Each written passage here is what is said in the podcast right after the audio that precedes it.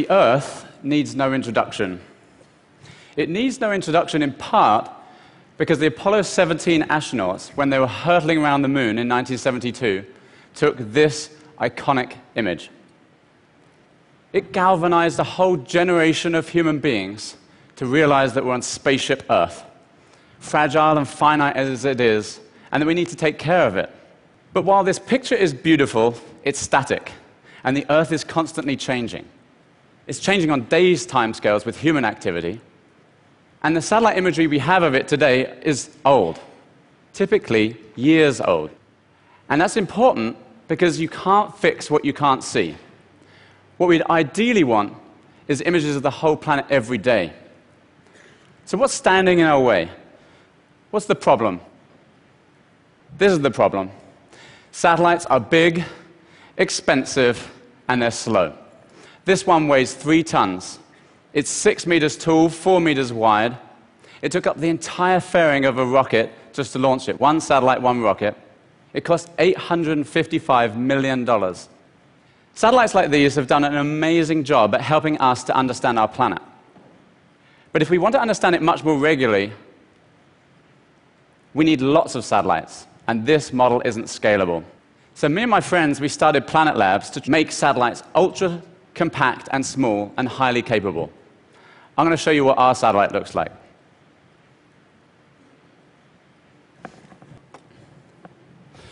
This is our satellite. This is not the scale model, this is the real size.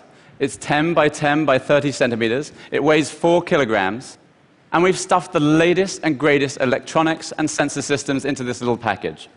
So that even though this is really small, this can take pictures 10 times the resolution of the big satellite here, even though it weighs one thousandth of the mass.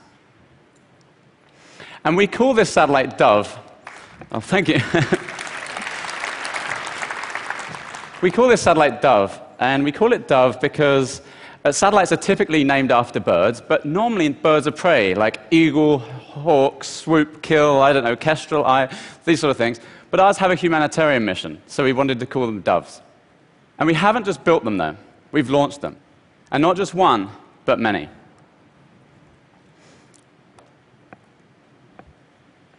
It all started in our garage. Yes, we built our first satellite prototype in our garage. Now, this is pretty normal for a Silicon Valley company that we are, but we believe it's the first time for a space company. And that's not the only trick we learned from Silicon Valley. We rapidly prototype our satellites. We use release early, release often on our software.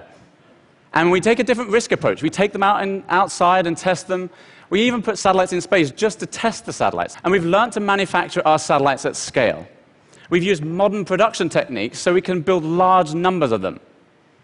I think for the first time. We call it agile aerospace.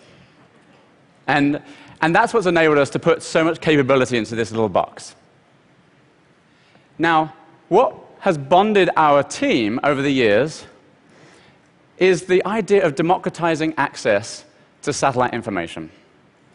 In fact, the founders of our company, Chris, Robbie, and I, we met over 15 years ago at the United Nations when they were hosting a conference about exactly that question. How do you use satellites to help humanity? How do you use satellites to help people in developing countries or with climate change? And this is what has bonded us. Our entire team is passionate about using satellites to help humanity. You could say we're space geeks, but not only do we care about what's up there, we care about what's down here too.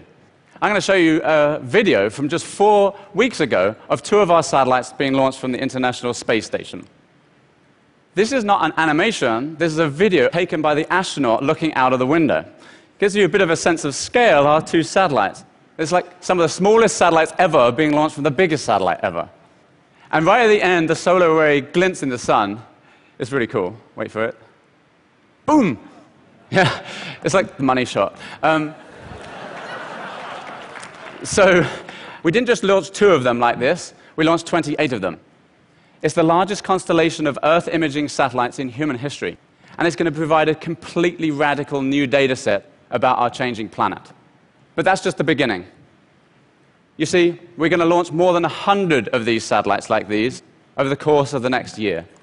It's going to be the largest constellation of satellites in human history, and this is what it's going to do acting in a single orbit plane that stays fixed with respect to the sun, the Earth rotates underneath. They're all cameras pointed down, and they slowly scan across as the Earth rotates underneath.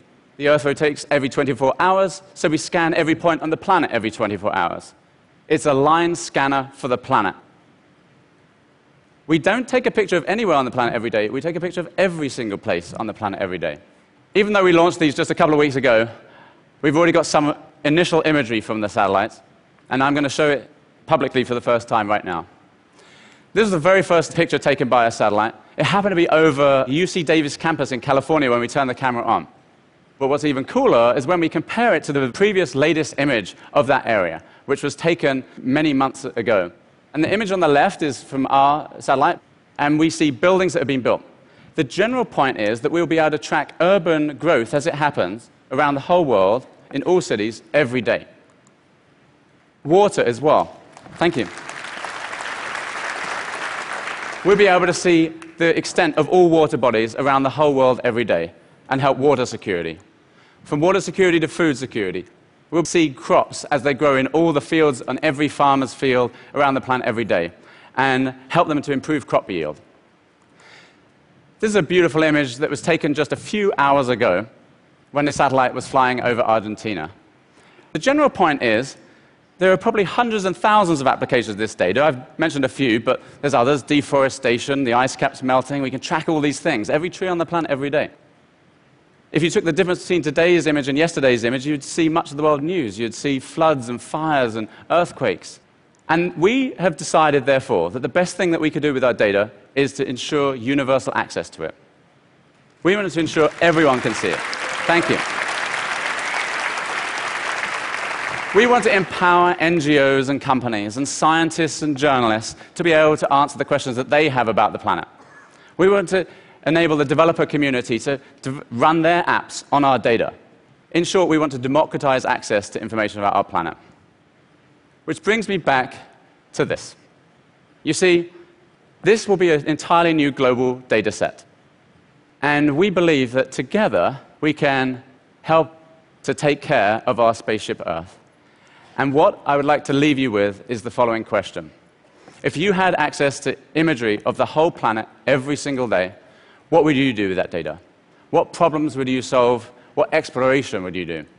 Well, I invite you to come and explore with us. Thank you very much.